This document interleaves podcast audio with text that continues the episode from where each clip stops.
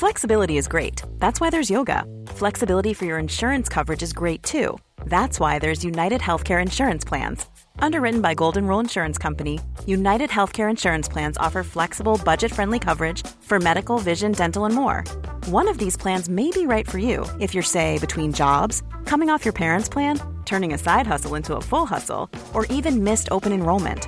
Want more flexibility? Find out more about United Healthcare Insurance Plans at uh1.com. Silence en joueur, Cario, bonjour.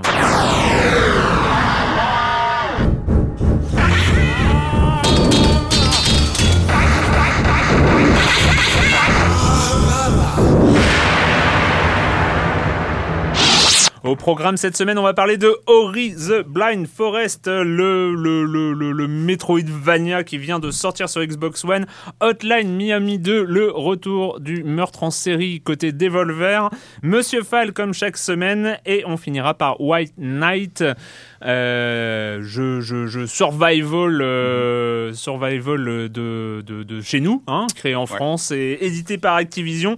Et puis, euh, et puis voilà, va ce programme, vous connaissez Hello comme des comme, tout ça, tout ça, tout ça. Et je commence en accueillant deux de mes chroniqueurs favoris et un petit nouveau.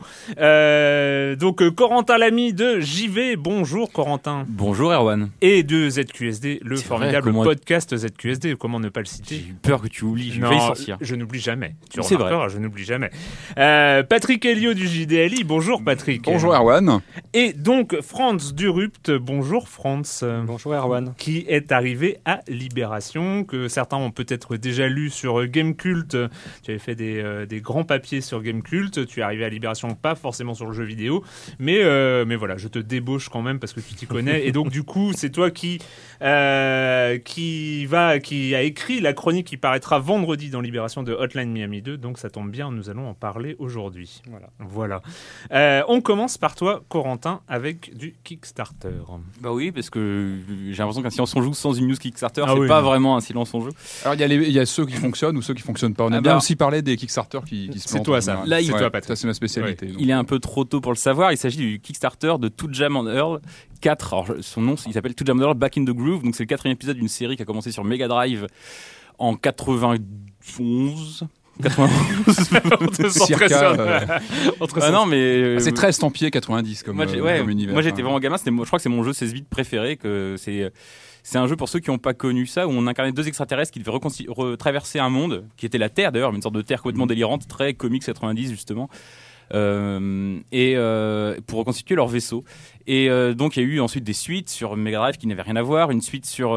sur sur euh, Xbox qui n'avait pas grand chose à voir non plus et ensuite les développeurs ont complètement disparu de la circulation ce qui est un peu injuste quand on sait que Jam Model c'était euh, je crois que le jeu est sorti quelques semaines avant Sonic ou quelques semaines après Mm. et je sais qu'il était question qu'à un moment donné que ça soit un peu les mascottes de Sega ça s'est pas fait et, euh, et autant Sonic voilà on se rappelle évidemment de Sonic même si Inconnu la postérité. même si- ouais mais parfois un peu injustifié euh, tout Jam Models a complètement sombré un peu dans l'oubli et donc les mecs sont revenus ils sont revenus ils ont jamais perdu le contrôle de la licence ils sont revenus à sur Kickstarter il y a deux semaines avec un projet de vraiment de jeu de retour aux sources. Euh, et là, ils ont récolté, je crois, ils sont à 55% au bout de deux semaines, au bout de 50% de leur temps.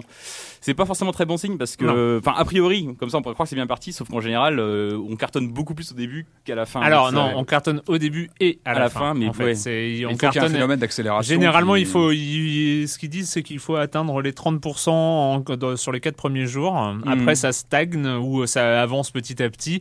Et puis, il y a euh, les 30 derniers pourcents qui peuvent arriver dans les derniers 24 heures. Mais euh, voilà, il faut euh, atteindre 30% dans les trois premiers jours, atteindre les 70% avant la fin, et puis on- après, tu cartonnes Bah, sur, la fin. J'espère pour eux qu'ils l'atteindront. Après, ils sont arrivés, j'ai l'impression qu'ils sont tirés un nombre de balles dans le pied incalculable parce qu'ils sont arrivés déjà avec une vidéo débile qui faisait avec une sorte d'accent suédois écossais.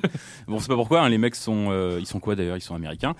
Euh, ils ont ils ont continué avec les graphismes étaient hideux. En fait, ils ont fait une erreur étrange que les gens faisaient au début et que finalement est tout à leur honneur, c'est qu'ils ont montré un prototype. Ils ont essayé de faire Ouais. financer un prototype. Ah, a- Or maintenant, ça marche plus sur Kickstarter. non, maintenant, il faut arriver avec un jeu qui est fini à 99,9% et dire juste oh j'ai besoin de 3 milliards de dollars pour terminer juste le dernier. Ou Ce qui est alors- une aberration quand même. Oui, quand on y pense, c'est une euh, aberration. oui. Ou alors, on- ou alors juste des concepts vagues, des concept art, euh, mais qui Voilà, pas, mais pas il le prototype sous Unity. euh, le prototype sous Unity, c'est pas c'est pas la peine. Mm. Il y a des des gens, en fait, si tu as, si as une licence assez, euh, assez euh, connue ou si tu as un nom assez connu, Ou des tu peux te permettre euh, de, de, de, re- de, de- de réussir en, juste sur des concept art. Ce qui n'est pas exactement leur cas. Enfin, leur nom, Non. personne ne les connaît. Et leur jeu, il y a malgré tout un petit peu oublié, à part par moi. Mais donc, euh, voilà. Donc, j'ai, je, j'ai, j'ai- je suis assez. J'aimerais bien quand même qu'ils réussissent, même ce qui, si, ce qu'ils montrent est moche. Mais encore une fois, c'est un prototype. Donc, j'espère que qu'ils vont réussir à, le, à aller au bout et montrer un truc un peu plus euh, abouti. En plus, euh, d'autant que euh, on dit souvent que c'est un jeu qui est très, très 90, très daté, très daté. Mais alors qu'en fait, moi, je trouve que c'est un jeu qui, est, qui était au contraire assez moderne pour l'époque parce que c'était une sorte de roguelike avant l'heure où il y avait Ouais. déjà des éléments, des niveaux générés aléatoirement, la mort permanente, tout ça. Moi, je trouve que c'est un, si c'est fait intelligemment, ce qui est pas gagné vu que les mecs ont pas fait de jeu depuis 2002 donc ils sont peut-être un peu à la rue mais si c'est fait intelligemment ça peut être au contraire hyper moderne hyper intéressant donc euh, voilà j'espère je croise un peu les Tu doigts as baqué Ouais. donc. Je devrais pas le dire mais oui pour avoir un mug Mon pauvre, je, je te plains parce que je sais ce que c'est les Kickstarter qui te touchent euh, au niveau affect. Moi, j'ai connu ça avec Cinemaware et euh, enfin, c'est voilà, quand on a un Kickstarter comme ça qu'on a envie de, de suivre et bon, c'est pas toujours facile de d'affronter ce qui se passe. France, euh, France, des nouvelles euh, du côté Naughty Dog. Alors oui, effectivement, euh, donc Naughty Dog vient d'annoncer, enfin Sony vient d'annoncer que Uncharted 4, donc euh, le, fameux jeu de Naughty Dog qui devait faire euh, les grandes, les grands jours de Noël sur PS4, euh, sera reporté donc à 2016. Enfin, il est reporté à 2016. Tout ça parce que The Order a trop bien marché, c'est ça Sans Non. doute. Parce qu'il était trop bien et qu'ils Ouais. se sont dit c'est pas possible de faire mieux en 2015, donc euh, on va attendre tranquillement le printemps Ah. 2016.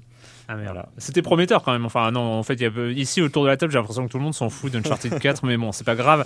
Euh, Peut-être que le studio bosse aussi sur euh, Last of Us, enfin sur une suite potentielle. Enfin, il y a pas mal de rumeurs sur une suite qui sera en, en chantier. Après, c'est vrai aussi qu'il y a eu pas mal de mouvements à Naughty Dog les derniers mois. Il y a des gens qui sont partis et donc euh, j'imagine que Ça ça, peut a dû, jouer. euh, ça a dû jouer aussi sur le développement. hein. Donc Uncharted 4, pas avant 2016. C'est quand même très étrange de rater le Noël 2015 comme ça. C'est. euh, ils ont peut-être un autre blockbuster. euh, Ouais, ou il y aura Tomb Raider 2 de toute façon pour euh, il suffira de je pense qu'on plissant un peu les yeux comme ça on pourra presque avoir l'impression que c'est un Uncharted 4. Il est pas Xbox, euh, il est en prio Ah si, mais Xbox. si, il est, euh, fin d'année, ah ouais, hein. donc, il sera euh, sur PS4 sûrement l'année d'après. Non, mais en fait, je pense que c'est un, c'est un, c'est- c'est un coup de fair play de la part de Sony pour que la Xbox rattrape un petit peu son retard euh, sur ce Noël. Mhm. Non, vous pensez pas On peut voir ça comme ça. On Ouais, peut. non, là, on peut se tromper aussi mais Ici là, ils auront peut-être le temps à l'E3 quand même de, de montrer des trucs un peu surprenants. J'espère bien, j'espère bien. Il est temps, bordel. non, non, mais sérieux, j'ai envie moi de jouer à mes consoles next gen. j'ai envie, mais je peux pas. Euh, Patrick, euh, Patrick, Ouais, bah euh, oui, j'ose même pas dire le thème quoi. C'est- Non, bah non, marqué mais- rétro là, mais Eh j'ai. oui, bah non, mais non, c'est un petit peu, un petit peu vague. Non, non, mais euh, on reste. j'ai l'impression de faire un pléonasme des fois. On a commencé dans les années 90, on y reste. Alors moi, je, je- bah, je vais juste commencer par une, une vérité glaçante, moi, qui m'est qui m'a jailli au visage quelques jours, c'est que Loom a 25 ans, un quart de siècle. Voilà, bah, les mots sont là, il faut le dire. Il a, il a un quart de siècle, ce jeu. Moi, je me rappelle encore de sa sortie. euh, on, on parle d'un jeu qui était sorti euh, chez LucasArts. Non, pardon, c'était pas LucasArts, c'était encore Lucasfilm Games. C'était vraiment les tout débuts. euh, 90, c'est peut-être l'année du pic chez Lucas parce qu'on a Monkey Island qui sort, Loom, ce, jeu point and click euh, qui Remets-le parce que moi j'arrive pas. ah bah, c'était je le jeu pas, musical. Rappelle-toi avec une logique de son. Toutes les énigmes étaient portées par le, la musique. Ah ouais non. Il est un peu moins connu. C'est vrai que c'est pas une Ah tête d'affiche ouais. de, de, de, de Lucas et, euh, et c'est bien dommage parce que c'est finalement c'est une de ces pépites qui a les mieux vieilli de l'époque et c'était vraiment un titre hyper original. Loom et tous ceux qui s'y ont essayé à l'époque n'ont pas pu l'oublier. C'était vraiment un jeu unique. Moi, le truc dont je me souviens surtout de l'époque de Loom, c'est que quand tu jouais à Monkey Island, au début, t'avais un Oui, pirate dans, le- dans la taverne qui te faisait une pub pour Loom. Tu Et il jouait beaucoup avec ça à l'époque, C'est hein, d'avoir vrai des renvois. Ah non, mais là, oui, ça- ça me mais dit quelque oui. chose, ça faisait aussi partie de ces. C'est comment euh, Lucas a créé cet univers, comme tu dis, c'est ça, avec ses renvois réciproques d'un jeu à l'autre. Et on sentait qu'il y avait un univers Lucas. Alors, en tout cas, Lu- Lucasfilm Games à l'époque. Pourquoi je vous parle de Loom euh, et de ses 25 ans aujourd'hui? Ouais, parce Eh que ben- alors, je vais juste faire une parenthèse parce que. euh, euh, si on revient 25 ans en arrière, là on est au début des années 90, on Eh est en oui, déjà, 1990. Patrick, si tu nous fais les 25 ans de tous les jeux, on n'est pas Non, sorti mais, quand même. non, mais il faudrait, il faut marquer le coup. Quart de siècle, quand même, c'est pas Ouais, rien. Et en non, tout cas, non, mais en plus de ces jeux-là, de ce titre-là en particulier, qui a très très bien vieilli. Et pourquoi j'en parle aujourd'hui? Parce que justement, euh, dans le cadre de ce quart de siècle, ça m'arrache la gorge à chaque fois que je le dis, ça fait, ça fait bizarre, pardon. Euh, en fait, son, son, son, développeur, son, son développeur, son créateur, Brian Moriarty, euh, donc un ancien de Lucas, était sur la, la GDC, sur le salon GDC de San Francisco. Il y a souvent comme ça ces post-mortem Ouais. dans le cadre de la GDC, c'est toujours passionnant. Qu'on retrouve sont- généralement sur Gamma Sutra, In Ouais, Extenso. et, exactement, qui arrive, ou après on les retrouve en vidéo sur YouTube. On peut consulter comme ça des archives. Et c'est toujours passionnant parce qu'en général, sur une heure ou un peu plus, on a des game designers qui se penchent, mais vraiment euh, sans aucune, euh, comment dire, ils se penchent vraiment de tout leur cœur sur leur jeu d'il y a quelques Ouais. années et, et vraiment ils disent ce qui marchait pas, ce qui marchait bien et, et donc ce, ce Brian Moriarty c'est c'est euh, penché sur sur euh, donc sur Loom 25 ans après alors c'est plutôt amusant hein. Je crois Il que l'année explique- dernière, la, la GDC, il y avait Ron Gilbert, non il y avait toute fait- l'équipe LucasArts. Ouais, il y avait un énorme Ouais, post-mortem. LucasArts qui est passionnant, qu'il faut absolument voir avec des échanges de- entre David Fox, GDC euh, 2014. Ouais. David Mm. Fox de Zach McCracken, euh, Ron Gilbert, euh, Noah, Noah Folstein aussi qui était un des grands grands du studio. Enfin, tous ces gens-là étaient sur le même plateau à discuter. C'est historique. Et donc euh, cette année, donc Moriarty a parlé de Loom. C'est plutôt intéressant parce qu'il a dit qu'il l'avait relancé là, euh, qu'il n'avait pas touché depuis longtemps, donc qu'il y, avait joué, etc. Et c'est là où ça peut intéresser nos, nos auditeurs d'aujourd'hui qui, vont, qui ont tout intérêt à se, à se, se remémorer un petit peu ce qu'était Loom, puisque très longtemps on a parlé de suite potentielle. Ça ne s'est pas fait. Mm. On sait que voilà, Lucas a après exploré d'autres genres, bien malheureusement que le jeu d'aventure. Mais très, très longtemps, il y a eu ce, ce- un peu cette rumeur euh, que, que des suites avaient été envisagées. On a même parlé à un moment euh, d'une trilogie qui avait été tout de suite pensée, et a priori non, c'était pas une trilogie, mais dans la foulée de la, de la sortie du jeu, euh, des suites avaient été très vite imaginées, ça ne s'est pas fait, et euh, Moriarty revient sur le sujet, et il lance cette phrase euh, qui, est loin d'être anodine, où il dit « Oui, j'aimerais qu'on fasse une suite ». Et là, il cite trois studios de développement qui, pour lui, auraient ses, euh, faveurs pour, pour créer une suite.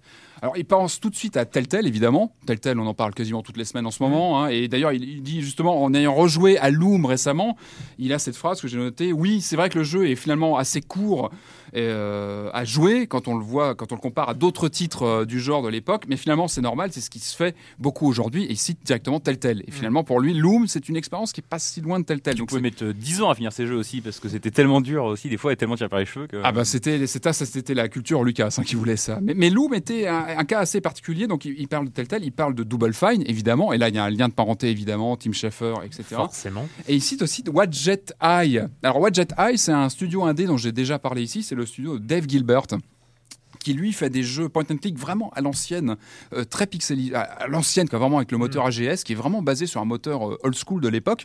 Et lui, vraiment, c'est euh, bah, toute la série Blackwell, qui, que j'avais déjà très, très rapidement évoqué ici, mais qui, qui- qui est une excellente série avec un couple de personnages, une, une, une héroïne qui a des dons de, de- de voyance et qui, qui, qui, qui- comment dire, qui collabore avec un fantôme, qui, qui, voilà, qui vivent des aventures ensemble. C'est vraiment une très très bonne série qui fait vraiment référence sur la nouvelle scène indépendante du jeu d'aventure. Et donc c'est intéressant de voir que Moriarty cite ces trois, ces trois studios et qu'il ouvre clairement la porte à éventuellement revoir Loom sous une forme ou une autre. Et, euh, voilà, ça va être une affaire à suivre. Est-ce que ça marcherait sur Kickstarter hein?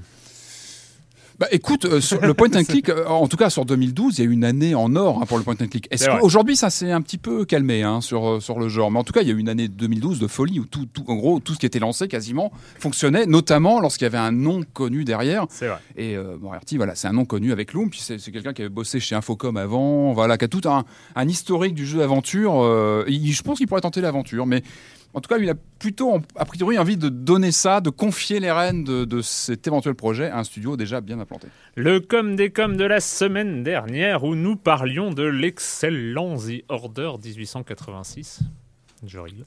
Euh, Alien San qui commence, j'aimerais réagir sur The Order, euh, pas sur la polémique sur la durée de vie qui me touche pas du tout, mais euh, sur plusieurs points. Le premier est le choix du gameplay euh, en partant du principe qu'ils ont voulu en- ils ont voulu faire un film interactif. Pourquoi avoir choisi un TPS avec du couloir et aucun choix? Ce qui fait la richesse d'un Life is Strange ou d'un Walking Dead, c'est l'impression d'avoir le choix et d'orienter ce contenu interactif. Ici, il n'y a rien, juste des couloirs. Secondo, le TPS bas de plafond sans aucune évolution. On est retourné à l'époque du premier Gears of War. Euh, Depuis ce, depuis, ce genre a vachement évolué avec la plupart du temps un système de progression intéressant autour des personnages, XP, plus de vie, etc. Tertio, un TPS sans le point fort des TPS. Euh, on parlait de, on, ah, de eh, Resident Evil 5. euh, on parlait de, vous parlez, on a parlé, je crois. Ouais, de ouais, Resident c'est moi Evil qui l'avais 5, évoqué, mais ouais. celui-ci au moins avait plein de boss impressionnants. Ici, les on boss, a, les boss de Resident Evil 5. Bah, je sais pas. ça, attends, euh, Oui, non, vas-y, vas-y. ne dénigre pas Non, les commentaires je de nos Ah non, je je plaît. réagis, on est là pour ça. Ici, on n'a qu'un boss ennemi, et pour finir, la flemme des développeurs. On se retrouve avec plusieurs situations qui se répètent. Coucou, les trois loups-garous en embuscade qu'on se tape trois fois dans le jeu. Cela montre qu'ils ont passé 90% de leur temps sur le moteur et ils ont oublié un petit peu d'en faire un jeu. Voilà, je suis vraiment déçu car l'univers me plaisait, même euh, si, euh, si- et même s'ils font un gros effort sur le 2, ce sera sans moi. Euh, Shanghai Max, euh, Shanghai Max a un avis hein, un peu contraire euh, qui dit euh, concernant The Order, la carte postale vivante euh, d'un Londres rétro-futuriste a bien fonctionné chez moi du début à la fin. En jouant, je ne, demandais, rien de plus euh, au jeu que ce qu'il a, proposé. Ses limites imposées, euh, ses limites imposées apparaissent très rapidement. Le nom de Gears of War revient tout le temps, d'accord, c'est un cover shooter, mais pour le coup, il y a quand même euh, pas que l'aspect mécanique d'un jeu à prendre en compte. L'univers Marines à la mâchoire carrée ne me parle pas du tout, par exemple, donc ça ne me viendrait pas à l'idée de comparer les deux titres. Je ne l'ai pas vécu comme un film interactif, plutôt comme une histoire simple à jouer qui se déroule dans un cadre juste sublime, un peu comme Remember Me. Je vous rejoins sur le twist qui m'a déçu et sur la- l'aspect infiltration un peu bof. Sur le reste, je suis beaucoup moins catégorique et j'espère bien qu'il y aura un The Order 1985 ou 1980 1885 ou 1887. Bah, pas moi. 1985, ça pourrait être une, une piste. bah, ah, ça va. euh, mais- Et enfin, euh, Zalif Alkam euh, qui dit euh, tout à fait d'accord pour cette horrible tendance à mettre du marronasse partout. C'est insupportable que quelques jeux reprennent ces codes de couleur, pas de souci. Mais quand on est tous les titres AAA se mettent à avoir la même DA, c'est chiant. Des tas de jeux ont montré qu'on pouvait tout à fait prendre des risques en termes de style ou de design sans que ça braque les gens. Mass Effect avec son rendu violet rétro, surtout le premier, The Wolf Among Us avec un côté psychédélique, livre pour enfants, et même Bioshock Infinite avec ses nuages, son marbre et ses étendues de ciel euh, qui ten- Bleu. ça tentait des trucs. Et c'est vrai que pour le coup, Bioshock Infinite était, euh, Ah, il était flashy. quoi. Visuellement, c'était euh, plutôt intéressant. Marre du gris industriel dégueu, on a l'impression que la moitié des titres triple A se passent dans un dimanche de pluie à Sarreguemines. Euh, Voilà, c'était le... C'est dit. Mais ouais, mais je suis assez d'accord. hein. Moi, le... Moi, je sais pas, je pourrais pas dire, je connais mal Sargevin, mais euh, bon, après, euh, c'est peut-être Non, vrai. mais le marron. Ah oui, d'accord, oui, c'est vrai. Non, sérieux, le marron des triple A, ça- c'est un problème quand même. Heureusement qu'on va parler d'Hotline Miami, où je crois, j'ai pas vu un seul pixel marron de tout le jeu, donc euh, voilà. Eh, C'est pas sûr qu'il y en ait. ouais. on, on va en parler, mais d'abord, on va parler de Ori the Blind Forest.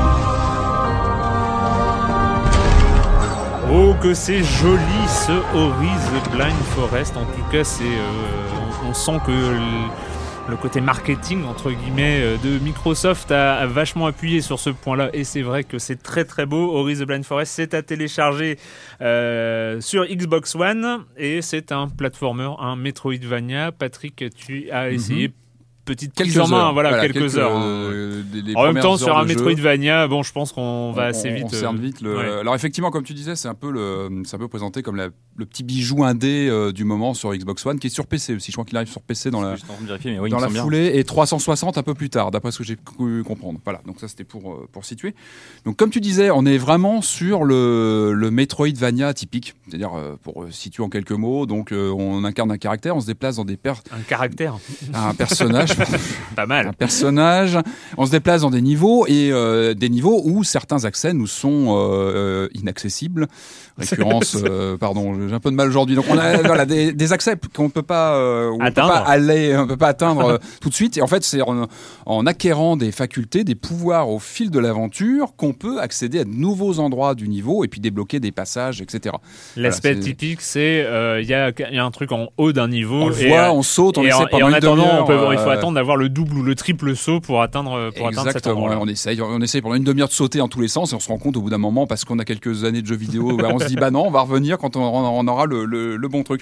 Alors tout de suite, ce qui, ce qui frappe quand on lance euh, Ori, bah, c'est le look, c'est la réalisation, c'est ce qui frappe immédiatement lorsqu'on lance euh, le jeu. Ça m'a fait tout de Euh, suite penser à Child of Light. hein. Alors effectivement, il y a un côté, euh, j'avais noté effectivement le, le côté euh, très cartoon, très, euh, c'est super beau. Enfin moi ça m'a, il y a y a un visuel vraiment, euh, vraiment marquant tout de suite. Moi, ça m'a rappelé. je ne pense pas qu'à mes vieux jeux, mais ça m'a rappelé ce lorsque j'avais lancé euh, Shadow of the Beast sur Amiga la première fois, où j'avais lancé le jeu, etc. Et euh, j'avais été halluciné par les, les scrolling parallax. À l'époque, c'était, il y en avait 8 je crois sur. Et il y a un peu de ça quand on lance Ori, c'est qu'on est tout de suite surpris par le, bah, le cachet du, du, du- du graphisme. C'est super beau. Et il y a beaucoup de jeux sur les, les profondeurs. C'est un jeu tout en profondeur au niveau du, du look.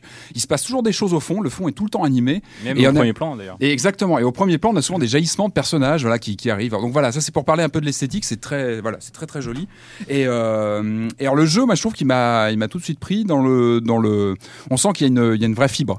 Euh, L'introduction du jeu, on va peut-être pas trop spoiler non plus, mais ça commence par une tragédie. Ce- on incarne une petite créature euh, qui, qui, qui vit tout de suite une, une tragédie, qui se retrouve un petit peu projetée toute seule dans un univers qui devient, qui devient hostile et qui va, euh, qui, qui se retrouve donc sans pouvoir, sans rien, et qui va Metroidvania, la logique Metroidvania oblige, va devoir reconquérir ses pouvoirs et peu à peu euh, explorer un univers qui est très très euh, tarabiscoté. Euh, pour moi, c'est vraiment ce que j'ai retenu en, quelques heures de jeu, c'est que pour moi, le jeu se définit dans ce que j'ai pu en voir par le, le, côté assez labyrinthesque des niveaux. C'est-à-dire qu'il faut vraiment se repérer. On est vraiment, c'est une, c'est une famille dans les Metroidvania. Et certains qui vont jouer vraiment sur l'acquisition de, de pouvoir, etc. Là, pour moi, vraiment, c'était le, le repérage dans les niveaux. J'ai un peu galéré au début pour me repérer, et je trouve que les niveaux sont assez. euh, il faut vraiment, voilà, on est sur de l'exploration, il faut vite se repérer, et, euh, et voilà. Et donc, comme je disais, pour moi, il y a, il y a vraiment un look, il y a une.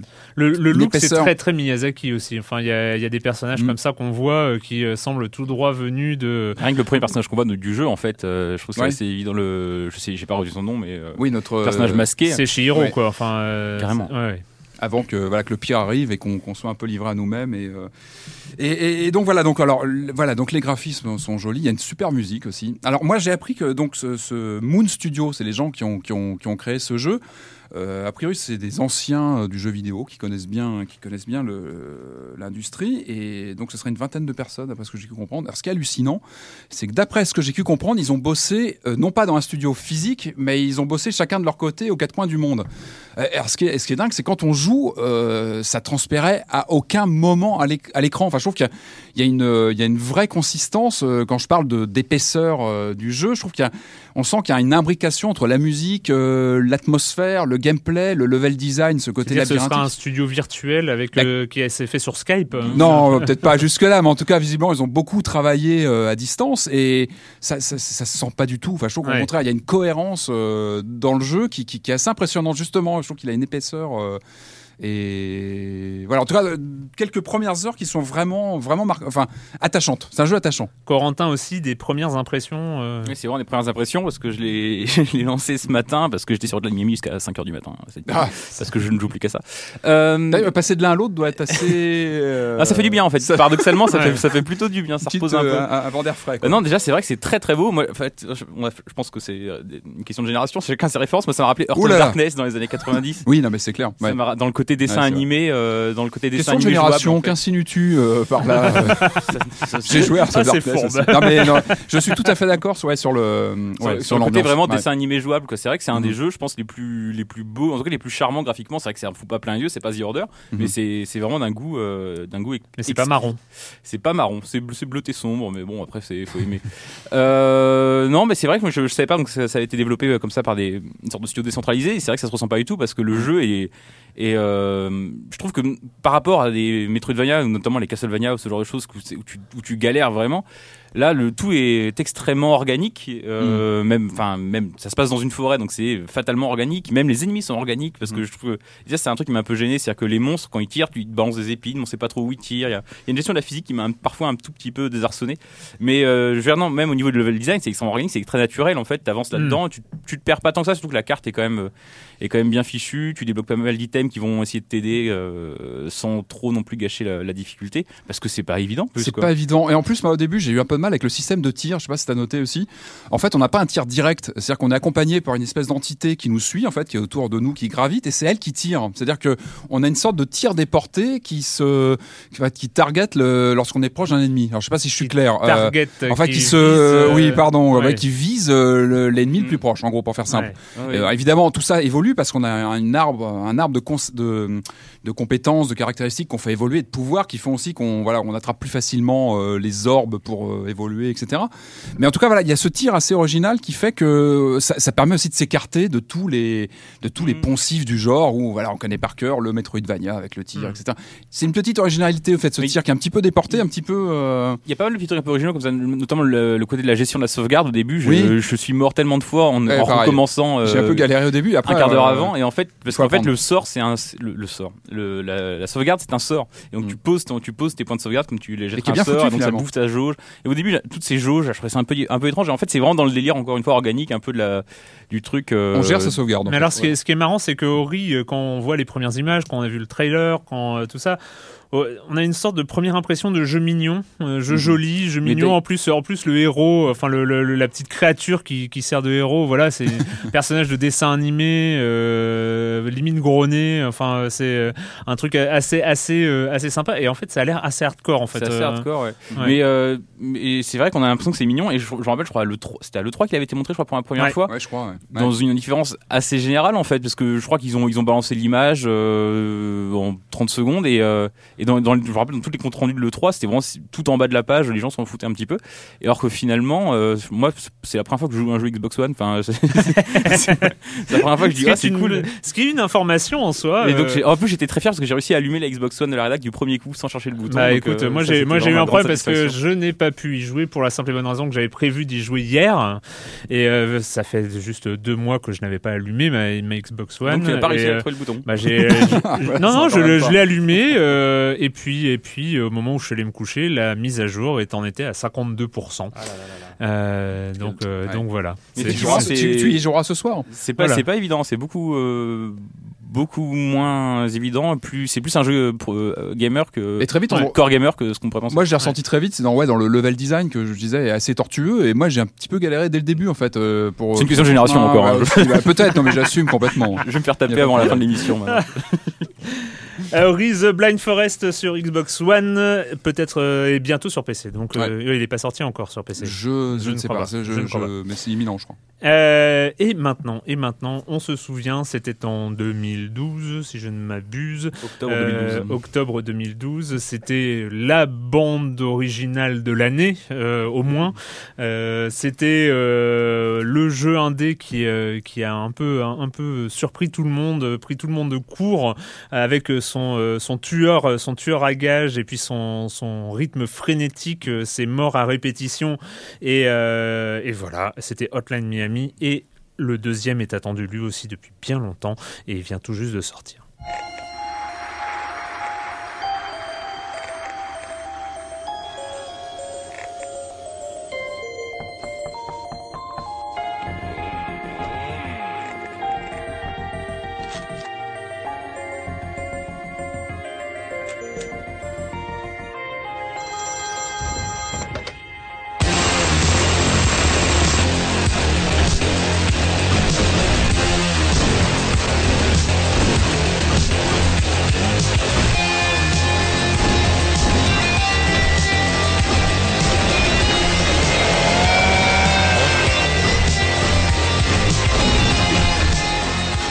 Hotline Miami 2. Allez, je suis pas trop salaud, Franz. Je vais pas te demander de raconter le scénario, euh, Ah, mais oui, euh, on parlera, on parlera du scénario quand même. On parlera du scénario, mais euh, je sais que tu étais euh, assez accro au premier Hotline Miami. Ouais, j'avais beaucoup aimé. Après, je suis pas un, je suis pas un hardcore gamer de Hotline Miami. Je suis pas comme les gens qui se promènent partout et qui disent euh, ouais, je torche Hotline Miami, machin et tout. En 8 minutes et demie. Voilà, non, voilà. non, c'est pas ça. Mais donc quand même, tu t'es, euh, tu t'es jeté assez avidement sur ce Ah oui, premier, vrai sur ce deuxième numéro. Oui, oui, ah bah, je l'attendais avec beaucoup d'impatience. D'ailleurs, j'étais un peu surpris, euh, euh, vu la rapidité avec laquelle était sorti le premier, j'étais surpris qu'il faille deux ans pour faire une suite. Donc je me disais, qu'est-ce qu'ils peuvent bien faire pendant deux ans? Qu'est-ce qu'ils peuvent bien tramer? Et effectivement, c'est vrai que quand on fait le jeu, on se dit que le premier était une démo du, deuxième, quoi, en gros. hein. C'est-à-dire que c'est l'impression que j'ai eue, en tout cas en y jouant. euh, en termes de quantité de niveaux, mais aussi dans la conception des niveaux et dans les variétés de situations.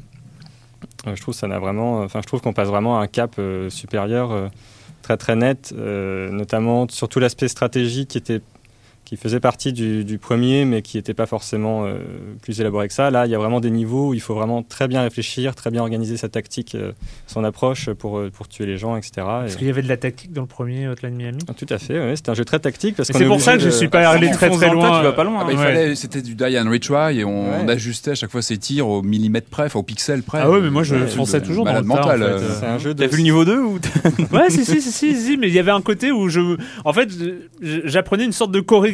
Mais c'est euh, ça, j'ai- ouais, j'ai- c'est ça, Une chorégraphie, mais où, mais où on fonçait dans le tas, sauf que tu tirais au bon moment, euh, Mmh. tout Et ça. ouais. c'est-à-dire qu'il y a différentes approches, parce qu'effectivement, il y a cet aspect chorégraphique euh, qui est vraiment, je trouve, le cœur du jeu, qui est vraiment ce qui est plaisant dedans. C'est vrai que là, il y a eu un moment, par exemple, dans un niveau. Bon, alors on retrouve le masque Tony qui, est, qui était dans le premier, à mon avis, le masque le plus jouissif, où celui où on se bat à main nue, on tue tout le monde à main nue. Bon, alors là, ils nous radicalisé dans le deuxième, on peut plus utiliser d'armes, donc on est vraiment obligé de tout faire au point. Mais du coup, il y a des niveaux qui sont conçus pour ce masque aussi. Et il y a eu un moment dans un niveau où on arrive et il y a 10 bons hommes qui arrivent autour. Et là, on ne sait plus ce qu'on fait en fait. hein. C'est vraiment la- l'arcade pure. On ne sait plus ce qu'on fait avec ses doigts. On tourne le joystick. Enfin, moi, je joue à la manette. euh, des gens se moquent, mais je, je joue à la manette. J'en connais pas. Et donc, je tourne, je tourne le joystick comme un zinzin pendant une demi-seconde. Et tout le monde est, tout le monde est tombé autour de moi. Et là, euh, Là, c'est. c'est un, c'est un frisson extraordinaire quand on joue et qu'on arrive à accomplir ça sans s'en rendre compte. C'est. Et là, tu fais une sauvegarde et puis t'es- tu, tu veux plus Ah, jamais recommencer.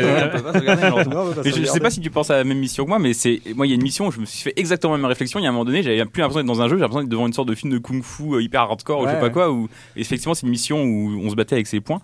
Et, euh, et à un moment donné, t'es tellement pris. En fait, il y a une sorte de flux, quoi, de flow, de trucs où t'es. En fait, il y a- je pense, à je le situe à peu près à la moitié du jeu où en fait, j'avais plus l'impression de jouer, j'avais juste l'impression d'être, ouais, le- une sorte de. Ça fait peur un peu ce que je dis. Vas-y, vas-y, continue, continue. non mais t'interromps pas. effectivement il y a, y, y une mécanique de flow quoi, qui, qui, qui, qui se met en place et on est on est plus juste en train de cliquer sur le bon mec on est euh, euh, ouais il y a un truc qui transcende un peu le, le joueur Un peu, un peu comme, euh, enfin, le, le, le flow euh, dans le jeu vidéo, c'est des, des sentiments assez connus, notamment sur les, les jeux de course ultra rapides où, Ah ouais, euh, où on, on, on finit par jouer à l'intuition plus que Mhm. à, euh, en fonction des images qui nous viennent et que le cerveau analyse pour euh, retranscrire. Là, on, on a l'impression que le, ça, en fait, les, les, les, les images vont directement de- des yeux aux mains, et c'est Ouais. là où il y a ce sentiment de flow et on, ce- on obtient ce, ce genre de dans choses. Super Meat Boy quand tu arrives à faire Ouais. miraculeusement un niveau que tu as fait 10 millions de fois il y a une fois que tu vas faire le run parfait et en fait tu retrouves un peu ça euh, enfin moi je ressens un peu ça dans Hotline c'est vrai qu'il y a des fois, ça va jusqu'au malaise. Enfin, moi, je sais a un moment, euh, là, quand j'y jouais, euh, du coup, les derniers jours, j'ai beaucoup joué. je jouais qu'à ça, euh, voilà. Et c'est vrai qu'il y a des moments où il y a eu, je me souviens très bien hier soir, il y a un moment dans un niveau où c'était, je recommençais éternellement parce qu'il y a des nouveaux types d'ennemis qui sont particulièrement pénibles. Euh, je vais essayer de pas trop déflorer, mais enfin, ils foncent sur nous en, en nous étranglant et ils sont très compliqués à gérer. Et euh, il y avait un niveau où j'essayais désespérément, je recommençais. Il y a un moment, en fait, on s'enferme dans des erreurs aussi parfois. Mm. C'est infernal. On, on, on, on essaye. Il y a un geste qui a marché, alors on essaye de le refaire au début du niveau, et puis il marche plus. Et après, on le refait dix fois sans qu'il marche. Et à un moment, on réfléchit plus à ce qu'on fait. Et à un moment, on se réveille en se disant, mais t'es en train de faire, ça fait 15 fois que tu fais le truc qui marche pas, et tu ne réfléchis pas, quoi. Et tu deviens fou. Et tu deviens fou, ouais. Et il y a un moment, j'ai cru que j'allais vraiment lâcher la manette, mais pas, pas, pas, de, pas de désespoir, mais de. Faut que un- j'arrête, quoi. C'est comme un rapport en particulier au die and retry quand on y pense, à ce côté d'apprendre par, euh, comme tu dis, ouais, de faire Ouais. des erreurs et de, les de répéter les erreurs et de finalement s'en rendre compte, c'est super intéressant, je trouve, Ouais. le, le rapport au...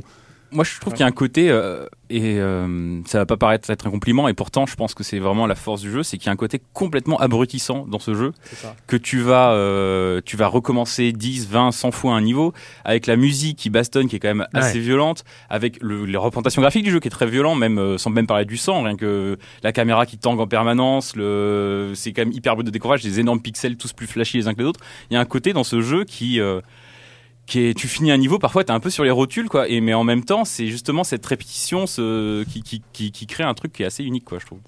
Et donc toi, tes, tes impressions, euh, tu, tu, tu as joué à Outline Miami, c'était euh, c'est un de tes jeux de chevet. on- et, Ouais, pas mal, ouais. Et, euh, et voilà, comment, comment est-ce que tu es tombé dans Outline Miami 2 Comment je suis tombé? Euh... C'était quoi tes impressions? C'était Alors, euh, une sorte début, me de, suis dit, de, de, de rencontre avec quelqu'un qu'on n'a pas vu depuis longtemps ou euh, c'est Mais- vraiment une nouvelle, un nouveau truc de. Bon, c'est- fondamentalement, c'est pas très différent. La, seule différence vraiment euh, que tu perçois assez vite, c'est que dans Hotline Miami, dans Hotline Miami 1, tu jouais donc un perso, même si après il y avait un épilogue avec un deuxième perso qui était un épilogue assez costaud quand même. Mais là, pour le cœur du jeu, tu jouais avec un perso. Et tu avais toute une succès, une palette de masques, et les masques te donnaient des, conféren- des, des compétences particulières qui permettaient Ouais. d'un peu de varier les approches, tout ça. Là, en fait, tu joues plein de persos différents. Euh, je, je les avais même notés. Je pense que ça va être long de les détailler. Mais euh, Franz, tu m'as parlé qu'on joue un journaliste euh, à un moment. Oui, J'ai un journaliste avec le perso le plus minable de tout le jeu.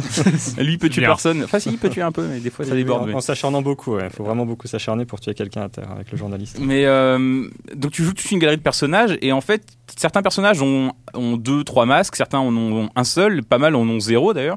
Et euh, donc t'as hum, t'as moins ce côté euh, de décoffrage et au bout d'un moment en fait tu comprends assez rapidement que c'est parce que le jeu va essayer de te raconter un truc en fait. C'est que tu vas suivre différents destins qui vont se croiser ou pas d'ailleurs parce que même après avoir fini le jeu t'es pas sûr d'avoir compris exactement ce que t'as traversé. Mais t'as différents destins, euh, différents destins. T'as beaucoup plus de, cutscenes, t'as beaucoup plus de même de phases où t'as pas d'ennemis en fait, où tu vas faire euh, le flic qui va se balader euh, sur une scène de crime ou un truc comme ça. Et en fait, il y a un, ça, ça va paraître être une obsession, mais encore une fois, ce scénario qui n'a quasiment je dirais pas qu'il y a aucun sens parce qu'il y a peut-être des gens qui l'ont compris. Il faudra qu'on en discute. Peut-être que t'as compris, toi. Je sais pas, mais Moi, je comprends aucun jeu auquel je joue, donc encore moins celui-là. D'accord. Mais tu entre les entre les liens qu'il y a avec le 1, les liens que les persos entre, ont entre eux, la chronologie du jeu qui se passe entre 85 et 91 et qui est co- racontée dans un ordre complètement enfin pas du tout chronologique. On est dans du David Lynch, quoi. Enfin, c'est. je, je m'abstiendrai bien d'en parler vu mes connaissances en cinéma. Euh, mais euh, du Gaspard Noé, je pense. Je, oui, vois, bien, bah, je vois bien lui faire un film sur. euh, Ouais, ça, ouais, peut-être jeu. plus. Ouais, effectivement. Ah. Et mais ça participe, je trouve, justement à la- à l'entreprise d'abrutissement du joueur un peu, où t'es complètement perdu. En fait, c'est un truc des qui fait fait appel plus à tes sens qu'à ta réflexion, quoi. Et euh, effectivement, ce, c'est pour moi la vraie différence avec le jeu, c'est son ambition narrative qui est qui marche pas forcément j'ai mon collègue Kevin à la rédac, il, dé- il déteste ça. Il a déjà il accroche moyennement au gameplay, mais surtout il déteste la façon qu'a le jeu de décider de te raconter une histoire et finalement ne raconte pas grand chose. Et il y a pas mal, je vois, il y a une c'est PC Gamer qui a fait un papier là-dessus qui est assez cool, même s'il dit l'inverse de ce que je pense, mais c'est assez vrai.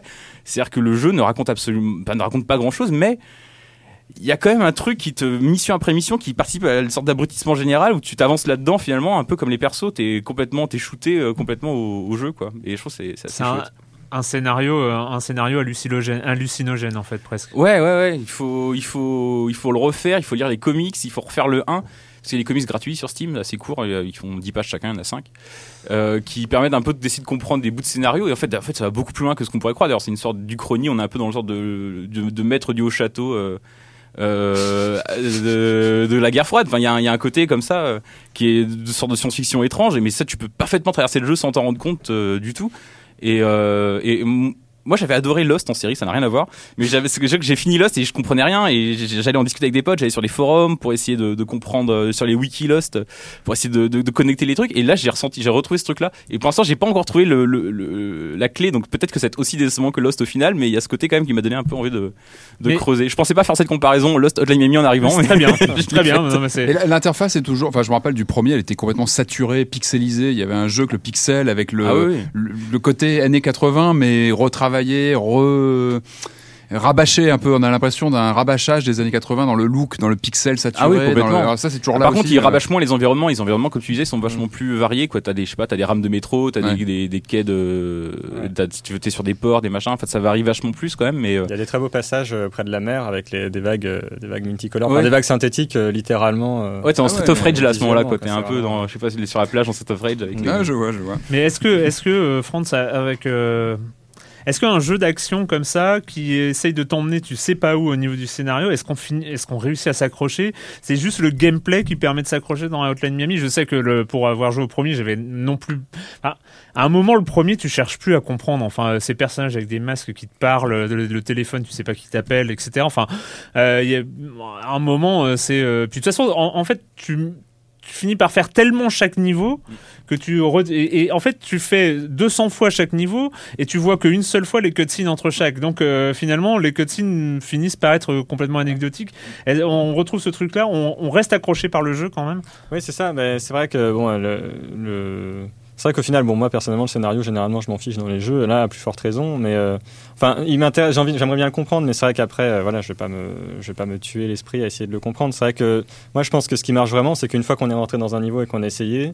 Après, on est emmené par la musique aussi, c'est vrai, il faut quand même signaler voilà, la musique qui est très à la importante. À un moment, a en pas fait, parlé on- ouais. moi, je, je n'ai toujours pas tranché si euh, Hotline Miami est un jeu développé pour sa musique ou si la musique a été euh, choisie pour le jeu, quoi. Parce que je trouve que c'est vraiment, en fait, c'est vraiment la musique qui guide tout le jeu dans le Mm. sens où on lance la partie, on lance le niveau, la musique commence et c'est comme dans Super Meat Boy, elle s'arrêtera jamais euh, jusqu'à ce qu'on ait quitté le niveau. Donc c'est vrai que même quand on meurt, il n'y a pas de temps de chargement, la musique ne se coupe pas, donc on est emporté toujours dans le flou de la musique. Et donc c'est vrai qu'une fois qu'on a mis le pied dans un niveau, il n'y a pas de raison d'en sortir, euh, sauf à être désespéré ou de le finir. d'où l'idée de chorégraphie qui cadre Oui, bien ça, avec une musique lancinante et qui, euh, C'est vrai. qui et, euh, rythme. Moi, je finissais les par. euh, en fait, j'avais un problème avec le premier Hotline Miami, c'est que j'avais mis euh, la, la- la bande originale dans. Euh, que je l'écoutais en, en- en transport en commun et quand tu arrives et, que, et que tu prends le métro et un qu'il y a- peu énervé. quoi. et, et qu'il y a hydrogène, il y a hydrogène qui se lance alors que tu prends le métro, tu te dis bon, on va rester calme. L'œil l'œil, euh, un peu euh, agressif d'Erwan dans le métro, que- c'est normal, il écoute. euh, J'ai ressenti ça aussi quand je me baladais dans la rue en écoutant Perturbator. je Faut pas t'énerver, quoi. Je me disais, bon sang, je vais sauter sur les gens. C'est pas possible. Non, c'est vrai, je ne suis pas armé, il n'y a pas trop de risques. euh. Mais moi, ça m'amène en fait à un truc euh, qui est euh, qu'on a le- à Hatred. Donc, je sais pas si vous vous rappelez, Hatred, c'était un jeu Ouais. dont on avait parlé il y a six mois ou un an parce que c'était un jeu développé déjà par des mecs qui ont des acquaintances néo-nazis. Donc, c'est vrai que forcément, déjà, ça met pas forcément en confiance. Après, à moins que tu sois néo-nazi toi-même, pourquoi pas, admettons. Mais c'est vrai que spontanément, moi, ça me met pas en confiance et euh, et où tu massacres des, tu joues un psychopathe qui va qui sort de chez lui pour aller massacrer des gens. C'est un jeu qui a l'air, en tout cas, à travers les deux bandes annonces qu'on a vu très premier degré et qui s'est pris euh, qui s'est pris, euh, enfin qui s'est fait euh, pourrir quoi. Alors que Hotline Miami bénéficie d'une hype incroyable et en fait après avoir fini Hotline Miami, je vois bien que c'est pas la même chose, c'est pas du tout la même proposition. Mais j'ai quand même un petit peu de mal à mettre des mots sur la différence, quoi. C'est peut-être sur le, sur la distance, parce qu'il y a un côté quand même très arty, très euh, très radical au niveau de la mise en scène en Hotline Miami, qui, est- qui est beaucoup plus premier degré. Et, tu tues que des méchants, non, dans Hotline Miami, non? A priori, enfin des gens qu'on te, demande c'est de pas tuer. clair. ouais, ouais. C'est pas clair. Tu joues quand même. Tu joues, ouais, tu tues les méchants, mais tu, tu les tues pas forcément pour de bonnes raisons, si tant est qu'il y en ait. C'est Ouais. que tu joues comme des Tu psychopathes tout qu'il arrive, quoi. Donc, euh, moi, ça me, je sais que ça m'a. Il y a des moments où tu te dis. J'ai j'ai pas encore déterminé faut- si je suis dérangé ou pas, mais ça. Faut peut-être ça pas me- trop ça réfléchir. Ça me en fait. dérange Faut potentiellement. pas trop un réfléchir. ouais. Je crois que Hotline Miami pose un rapport euh, un peu particulier à la violence, enfin qui j'ai pas encore réussi à vraiment euh, analyser, mais enfin c'est vrai quand même que Hotline Miami nous met quand même toujours face à notre massacre à la fin du niveau. On est obligé de repasser sur les Mhm. cadavres de tous les gens qu'on a tués. Des fois on se rend compte qu'on a quand même tué beaucoup de gens, surtout dans celui-ci. Il y a quand même des écrans. Il y a, j'ai pas fait le décompte, mais il y a parfois des écrans avec je pense une trentaine d'ennemis. et, euh, et donc Ah ouais. euh, c'est vrai qu'après euh, il y a des niveaux avec six écrans. Donc quand on revient, quand on refait tout Que la C'est musique vrai, s'arrête. c'est vrai que. Hotline Miami, en on- remarchant sur on tous les doit cadavres des gens qu'on a ressortir, on doit ressortir pour retourner à sa voiture. C'est vrai ouais. qu'au final, on se rend En compte du cataclysme. quoi. Ouais, on se rend compte du cataclysme qu'on a provoqué quand même. Enfin, c'est c'est Oui, et puis il y a- ce rapport aussi au jeu, de, au- en fait, à ce qui nous fait jouer. Je pense que c'est en- entre Hotline Miami et Hatred, c'est, je pense que c'est, c'est, euh, c'est, ce qui, c'est ce qui sert de moteur au jeu, Mhm. en fait. Hotline Miami, ce qui sert de moteur, on l'a dit, c'est la chorégraphie et la musique. En fait, c'est, c'est limite un jeu de danse, euh, Hotline Miami. Si on, si on y pense, chaque, chaque niveau est un, est, un pas de danse, certes, avec euh, des fusils à pompe et, euh, et, des, et des giclées de sang, mais, mais c'est quelque chose, on apprend une chorégraphie pour, pour progresser dans un niveau, et c'est ça qui nous fait avancer. On a envie d'apprendre la chorégraphie de chaque niveau, et on a envie de passer chaque niveau pour ça, parce que, euh, avec sa difficulté, parce que c'est un obstacle. Dans ce qu'on a vu d'Hatred, euh, il y a forcément c'est un jeu, donc forcément il y a un défi. Mais ce qui nous fait, ce qui va faire jouer les, les gens à Hatred, alors sauf s'il s'agit euh, finalement d'un très très bon jeu, j'en sais rien, mais bon pour ce qu'on en a vu, c'est pas forcément très Qui n'est prometteur. pas sorti donc. hein. Le, le- le- c'est l'aspect tran- transgressif euh, Mhm. qui va servir de moteur de jeu. Et je pense que l'aspect transgressif aujourd'hui dans Hotline Miami n'est pas, c'est pas ce qui fait, ce qui va faire jouer au jeu. Enfin, et je pense, enfin pour pour caricaturer entre guillemets que un, un, un ado de 13 ans sera pas du tout intéressé par Hotline Miami.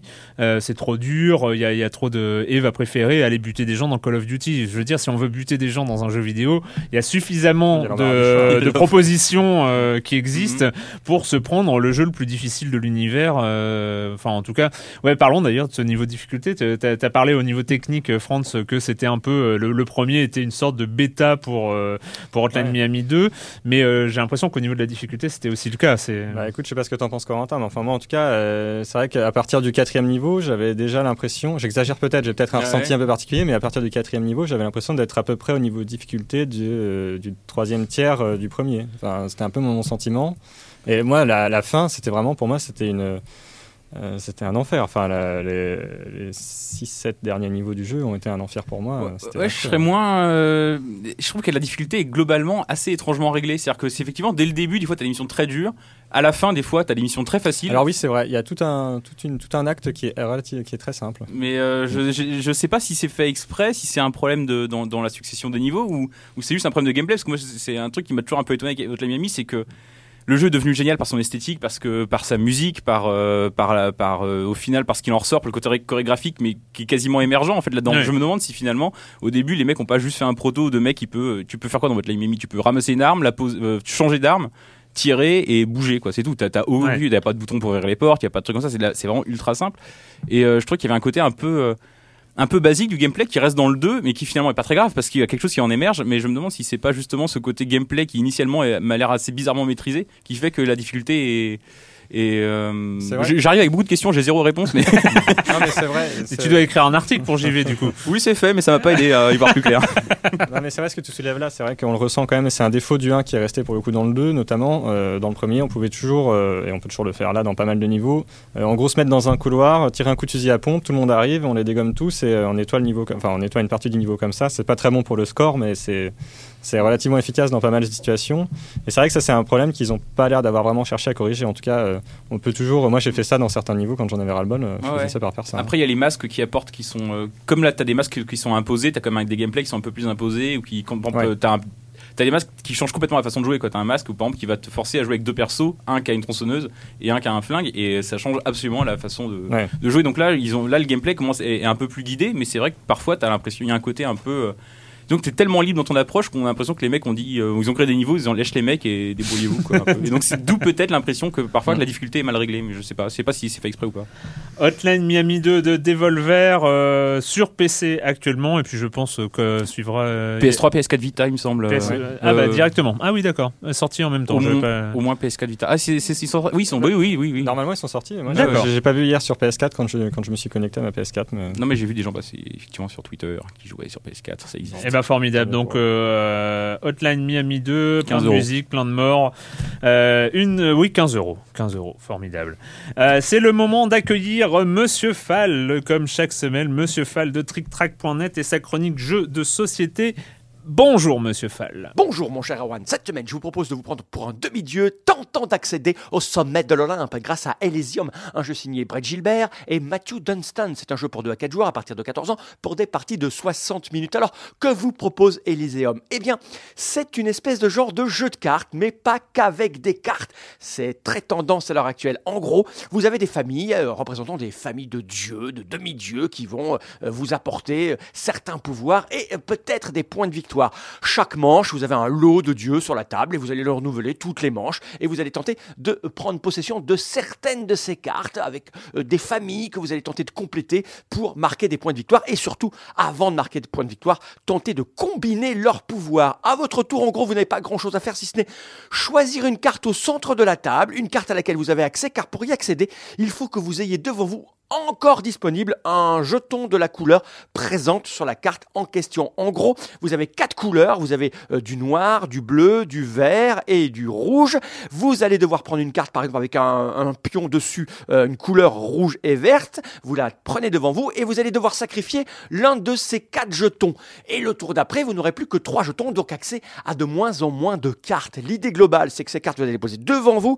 Vous allez avoir des pouvoirs, c'est-à-dire que ces cartes vont vous aider à améliorer vos choix à chaque tour. Et puis vous allez pouvoir devoir les descendre dans votre Elyséum, c'est-à-dire une partie euh, de votre euh, place devant vous, euh, dans laquelle vous allez les accumuler en famille de couleurs ou en famille de nombres, car ces cartes ont des numéros dessus. Enfin bref, ça a l'air un peu complexe comme ça, mais c'est extrêmement simple. Elyséum est un jeu très tendance, il est en train de tout déchirer. Il est sorti pour le Festival international des jeux de la ville de Cannes il y a quelques jours et il a tout défoncé, car c'est typiquement le jeu que tout le monde attend à l'heure actuelle, parce qu'il vous propose un jeu profond, intelligent, plein de combinaisons, avec de la réflexion, de la stratégie, de la technique, de l'opportunisme et surtout une base de mécanique tellement évidente que tout le monde peut y accéder. En gros, n'importe qui pour jouer à Elysium, vous pouvez jouer comme ce, ça, comme le tout venant, euh, en faisant un peu n'importe quoi, mais vous allez vous en sortir quand même et vous pouvez y trouver de la profondeur, de la richesse, de l'intelligence et vous faire mal aux neurones. C'est extrêmement bien fait. Elysium est un jeu Space Cowboy, j'ai oublié de le dire au début de la chronique.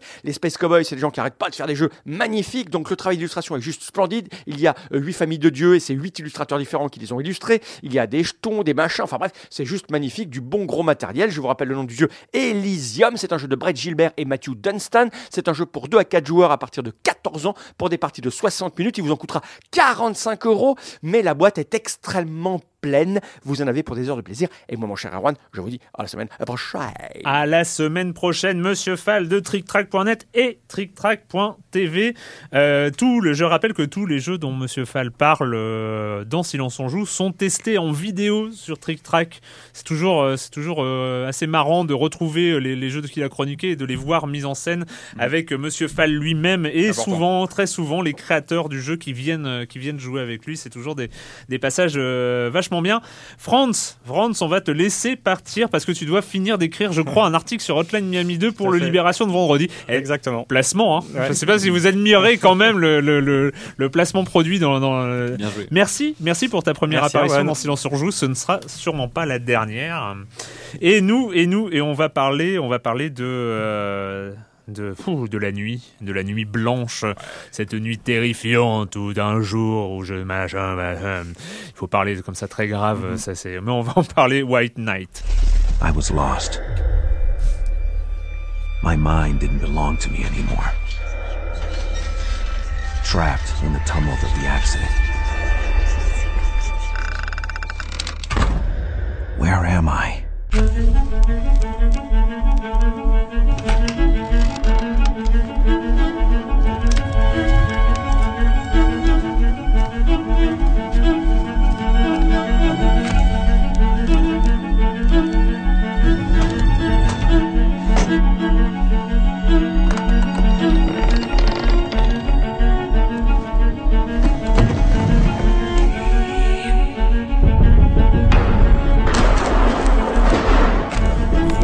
Cette porte qui grince, vous le ressentez, ce frisson qui vous parcourt l'échine. White Knight est un jeu qui ne rigole pas. Euh, L'ambiance est noire et blanche. Pour le coup, on est en bichromie totale. euh, Quelque chose qui a été déjà tenté au cinéma, notamment avec le film français, le film d'animation Renaissance. Je ne sais pas si vous vous en souvenez, c'était il y a quelques années. Euh, voilà, c'est une bichromie, donc noir et blanc, tout sur le jeu de lumière, le jeu d'ombre, évidemment. Euh, on est à Boston, on est au sortir de la grande dépression américaine et euh, un mec comme ça prend sa voiture, euh, croit voir une jeune fille traverser la route sans se, se- cogne contre un arbre, enfin un accident contre un arbre et puis se retrouve près d'un manoir, un manoir qui a l'air très inquiétant. Non, mais je prends, je, voilà, je prends cette voix parce que voilà, il y a, il y a une sorte de, de premier degré assumé dans, dans, dans, dans, dans ce jeu qui, euh, Qui est très bien. voilà. Bon, je vais d'abord te laisser la parole, Patrick. Je, je, je te sens, je te sens euh, qui, euh, qui- Euh, j'adore ce Ouais. jeu, j'adore ce jeu, c'est mon coup de cœur du moment. Allez, on va pas se mentir, hein, on est entre fans de Survival Horror, vous, vous suivez tout ce qui se passe. Euh, Capcom a ressorti un Resident Evil remaster édition plus prime HD pour les nouvelles consoles. Vous ne l'avez pas forcément pris parce que voilà, vous l'avez déjà fait sur PlayStation, sur Saturn, sur PC, sur 3DS, sur GameCube, sur Wii et d'autres machines. Bah, vous avez peut-être envie de voir d'autres choses, hein, d'avoir d'autres sources de, de, de survival horror et d'a- d'avoir un petit peu du, du frais. Enfin, si le terme s'y prête bien, mais en tout cas d'avoir quelque chose de neuf. Et ben du zombie frais, s'il vous plaît. alors pas du zombie, attention, on n'est pas dans le zombie, c'est- important. Alors White Knight peut être une réponse justement, parce que White Knight il prend euh, des, des, des paris. euh, je l'avais évoqué il y a une semaine ou deux, j'avais parlé de, bah, de, la, de la date de sortie qui avait été avancée. Moi ça fait des mois que je, je suis un petit peu ce titre. Très franchement, bah, les, les premiers euh, visuels qui étaient sortis justement sur ce côté euh, bicolore, noir et blanc, tranchant, euh, m'avaient tout de suite scotché. Je m'étais dit bon sang, c'est un parti pris, euh, c'est osé de faire ça. Enfin il faut, faut y aller franchement. Et, et on- voilà, une fois le, le jeu en, en main, moi j'ai vraiment adoré l'expérience. Enfin, c'est vraiment un titre qui m'a. Je me suis vraiment laissé emmener euh, dedans, Bah, alors pour plusieurs raisons. Hein, c'est que bah, je vais encore vous parler de vieux jeux. Voilà, paf, c'est comme ça. Euh, moi, il m'a rappelé des, des très bonnes choses, euh, ce, ce titre. Euh, évidemment, Alone the Dark, c'est euh, Ah un quand titre même. hein. Mais- Évidemment, non mais évidemment. C'est, euh, c'est même plus la peine d'en parler parce que c'est un titre. Il aurait pu s'appeler Alone the Dark parce que c'est vraiment le le, le le comment dire le fondamental du titre et, euh, et en termes de gameplay il se rapproche beaucoup plus d'un Alone the Dark euh, du premier de l'original que d'un Resident Evil carrément, de mais Capcom. carrément. Ce qui crée une sorte de décalage aussi à un moment, parce que c'est vrai que euh, l'overdose de caméra fixe en, en 2015, euh, Non. quand ton personnage, quand ton Non, personnage change partie- de plan et, euh, Oui, et mais ça aussi, c'est qualité. à- attention, c'est un parti pris cinématographique. Le- la caméra fixe aussi fait partie d'un choix de mise en scène qui marche très très bien ici. Et si Moi, je, oui, je, je t'interromps deux secondes secondes, juste, Ah, euh, je crois que le, un des développeurs, euh, Ronan Coiffec, si je ne m'abuse, qui a bossé, c'est le studio au Somme, c'est ça, ça, Ouais, c'est ça. ouais. Euh, Il avait bossé notamment sur des remakes et des reboots de, Ouais. de, de Alone in the Dark. Alors je crois d'ailleurs un qui n'a pas été fait, je crois, qui n'est pas sorti, qui était très prometteur, qui, qui, je crois normalement avait la gestion de la physique notamment, et c'était un projet je crois qui est pas sorti et que pareil que j'avais suivi, qui malheureusement n'a pas vu de n'a pas vu le jour.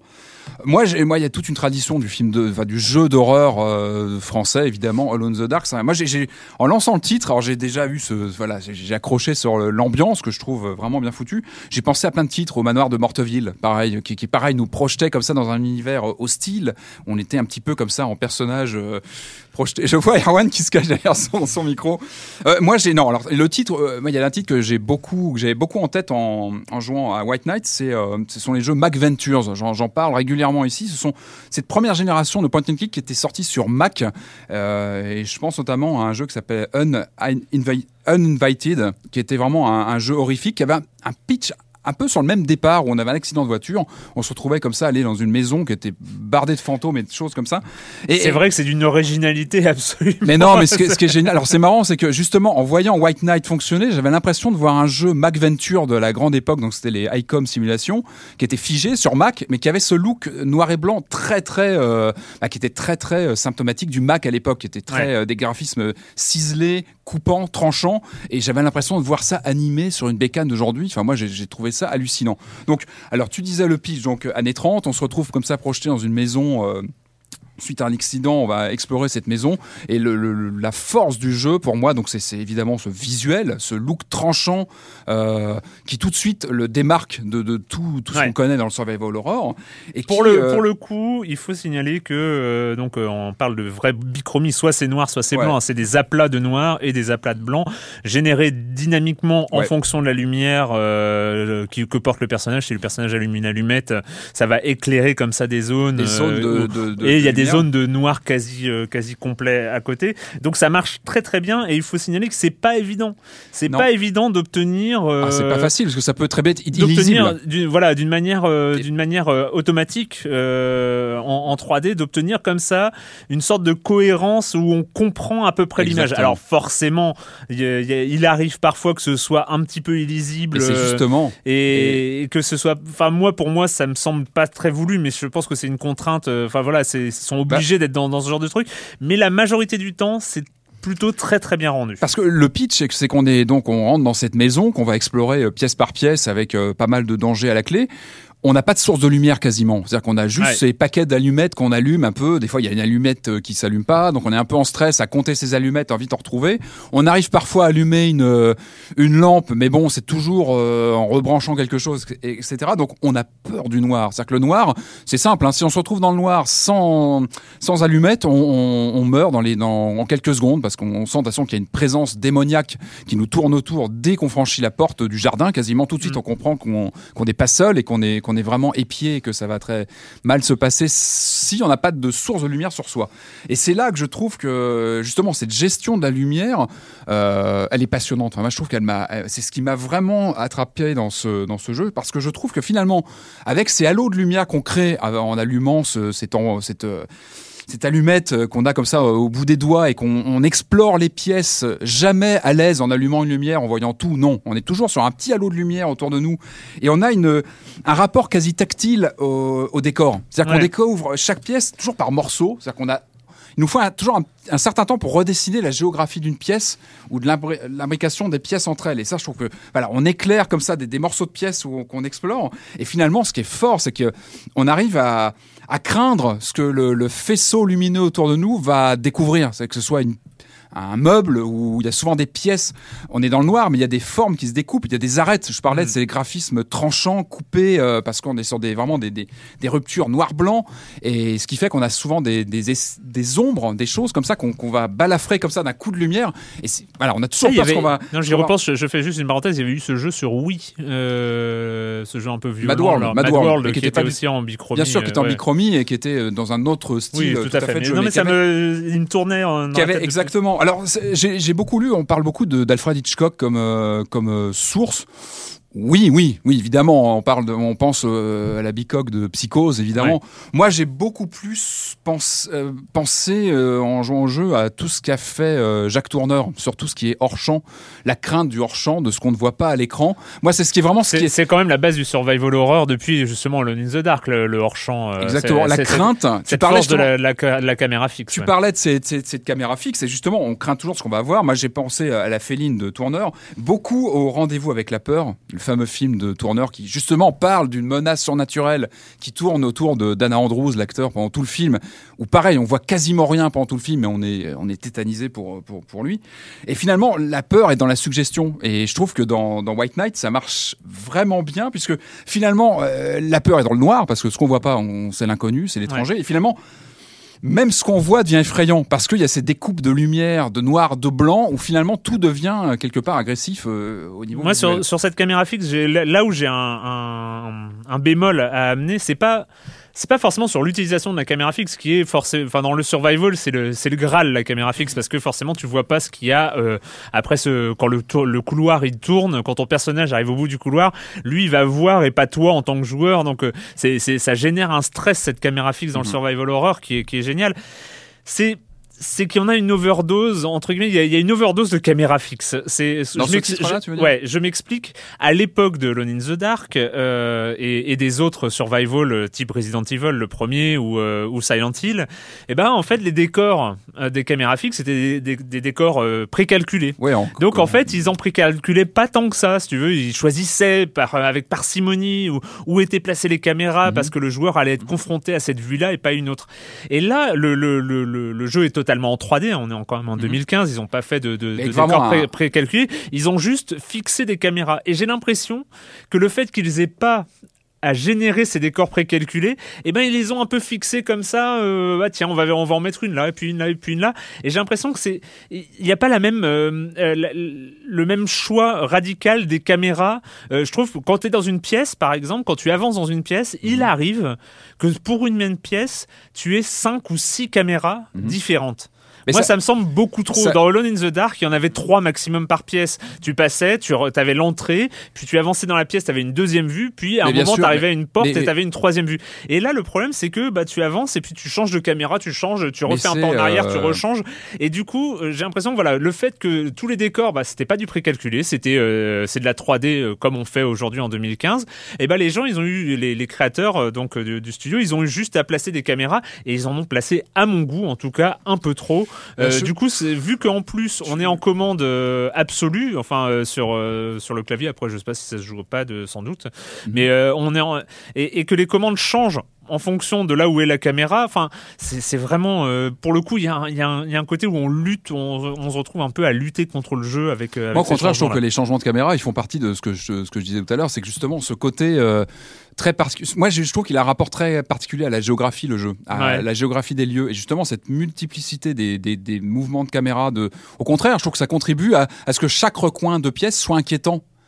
Parce Ah, mais moi justement, je suis pas bah, d'accord. bah, moi, je trouve que ça fonctionne justement bien parce que on n'est jamais sûr de ce qu'on va voir euh, à l'autre bout d'une pièce et, euh, et finalement, tout- moi, il y a des, il y a vraiment des passages que j'ai trouvé euh, qui m'ont fait froid dans le dos vraiment parce que on, a- on, on ne gère jamais complètement une pièce. C'est-à-dire que même quand on arrive à allumer une lampe, on on n'a jamais quasiment la totalité de la pièce qui est Mm. éclairée. Et combien de fois, moi, j'ai j'ai vu du coin de l'œil sur un coin de caméra quelque chose de mouvant parce que pour situer, on a quand même des, des esprits frappeurs qui nous tournent autour et qui sont plutôt agressifs hein, quand Ah oui, on je tombe. me demandais parce que moi, je non, non, non, ouais. je c'était juste une maison vide. en non, fait, non, non, elle est pas vide. En fait, très vite, on se rend compte qu'il y a des, des vraies entités. euh, Genre Poltergeist. hein, Ouais, poltergeist, mais qui se matérialisent sous une forme d'ombre, qui nous court après quand ils nous, on passe à peu trop près d'eux, bah hop, ils nous captent, ils nous calculent et hop, ils nous courent après. Et là, on Euh, meurt. et là, on meurt. C'est-à-dire que c'est du die and retry. C'est-à-dire que voilà, il n'y a pas de combat et ça, c'est très, ça fait autant ça qu'un un système de combat mal foutu.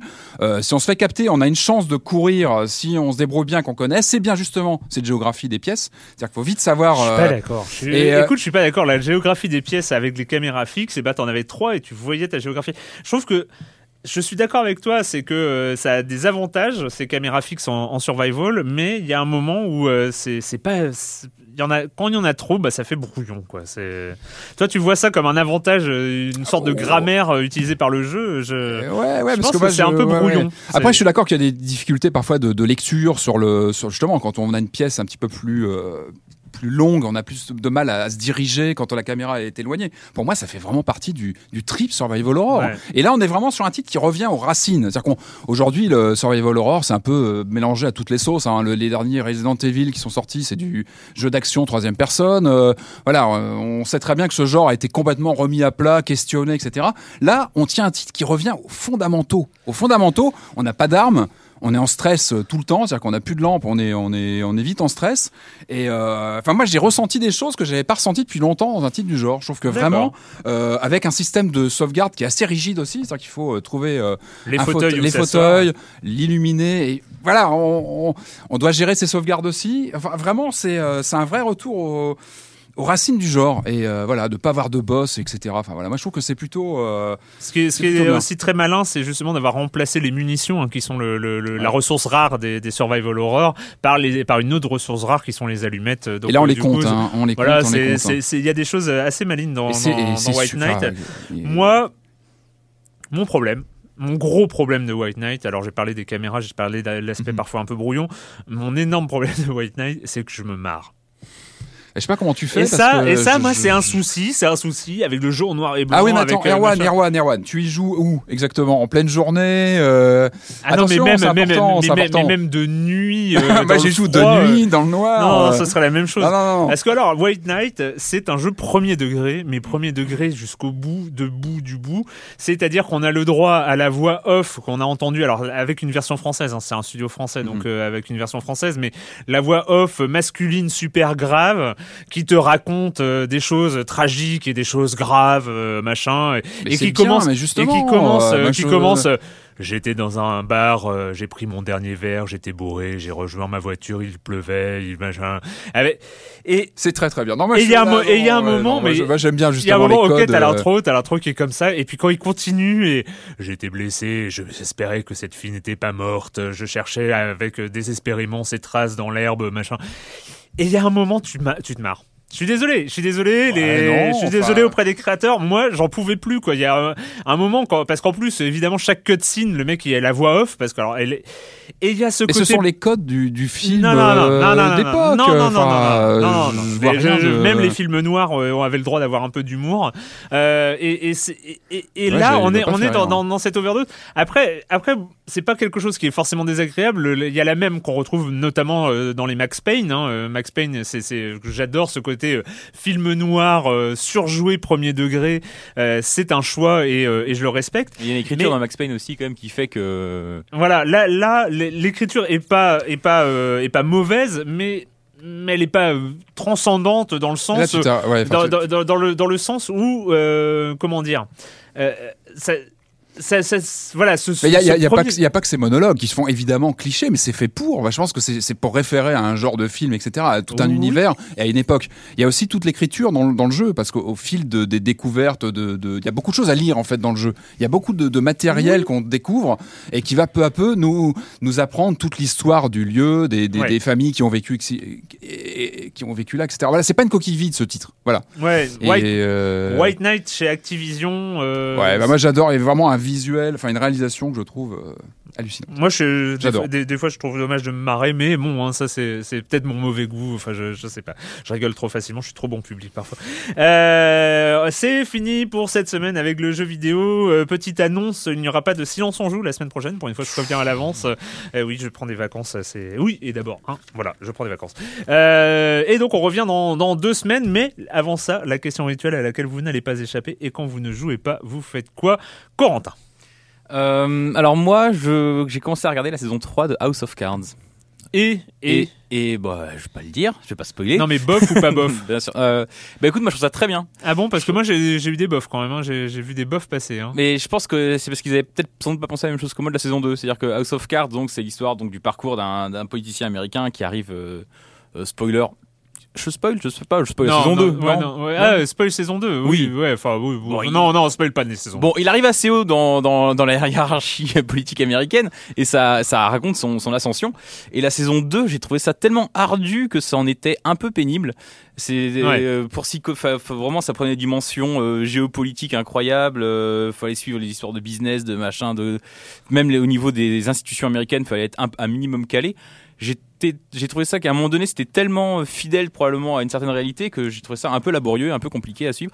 Là, le 3, on est revenu à des, à des, à des enjeux Plus fondamentaux. euh, dit oui, oui, bon, on est revenu à des trucs plus. euh, on est revenu à des trucs. J'ai un- encore une fois un, un collègue qui me disait en fait c'est c'est c'est l'histoire de c'est Jean-François Copé, François Fillon, l'UMP quoi. C'est ça, on y, on y est quoi. Et donc, je trouve moi voilà ça je, ça je peux m'y- Ça, je m'y retrouve, ça je peux m'y attacher. Euh, Il y a des personnages qui sont pas forcément des personnages historiques connus, mais enfin historiques Hmm. qui existent euh, réellement connus, mais c'est des personnages on devine bien à travers, euh, on voit bien les références et tout ça. Donc voilà, ça j'ai plus les clés que la saison 2 qui était très américano-américaine et qui en fait m'avait un peu échappé. Patrick, euh, Euh, là, je vais être obligé de tricher. euh, cette, bah, Ah. Quand je, je ne joue pas, je joue encore. Et alors, là, en ce moment, je redécouvre le- les premiers Ace Attorney, euh, Phoenix Wright, et que je trouve vraiment excellentissime. Je me suis replongé dans c'est ce- vrai qu'on n'en refait pas la critique ici, mais c'était. C'est voilà, ressorti sur 3DS il y a pas longtemps et euh, voilà, enfin, je trouve que c'est vraiment excellentissime. Voilà, une très belle série. Et moi, euh, quand je ne joue pas, euh, je pars en mode, euh, en mode euh, virtuel, euh, enfin réalité virtuelle. C'est un peu mon sujet du moment. Enfin, ça fait un peu deux mois que c'est mon sujet euh, parce que j'avais prévu de sortir un gros événement dans Libération pour le 8 janvier. Bizarrement, il a sauté et ça va ressortir. C'est ce week-end. hein. Normalement, il y a un, un gros événement. Alors si ça tient ou ce sera le week-end d'après sur la réalité virtuelle, ce qui fait que je suis un peu à fond dedans. Et notamment, j'ai vu Stranger. alors j'ai vu, c'est sur euh, Galaxy, euh, enfin c'est sur Gear VR de, Samsung. hein. c'est un des casques qui va sortir en France euh, cette semaine. j'ai vu Strangers with Patrick Watson, qui est en fait un petit film qui dure 5 minutes où en fait avec ton casque tu es dans le studio de, Patrick Watson avec son, son piano, son ordinateur qui sort les beats et tout ça. Et en fait c'est là où tu te rends compte qu'il y a un potentiel de fou quoi, parce que tu es là avec un mec, c'est la, prise de vue réelle et il est juste là à jouer à, à- à côté de toi et il se retourne vers toi et quand il te regarde dans les yeux ça fait oh pourquoi tu me regardes euh, s'il te plaît je ne suis pas là fais comme si j'étais pas là et, et, et, et on se rend compte comme ça avec des choses et on sait que Oculus euh, sort euh, son, son story studio où ils vont faire aussi des, des de la fiction en, en réalité virtuelle. Et voilà. Et j'ai très très hâte euh, de la fin d'année et du début de l'année prochaine pour qu'on puisse tous découvrir Ah, ouais, ça. un White Knight en réalité virtuelle comme ça, ça pourrait. Pas sûr Ça- Ah si si si. si. un peu flippant.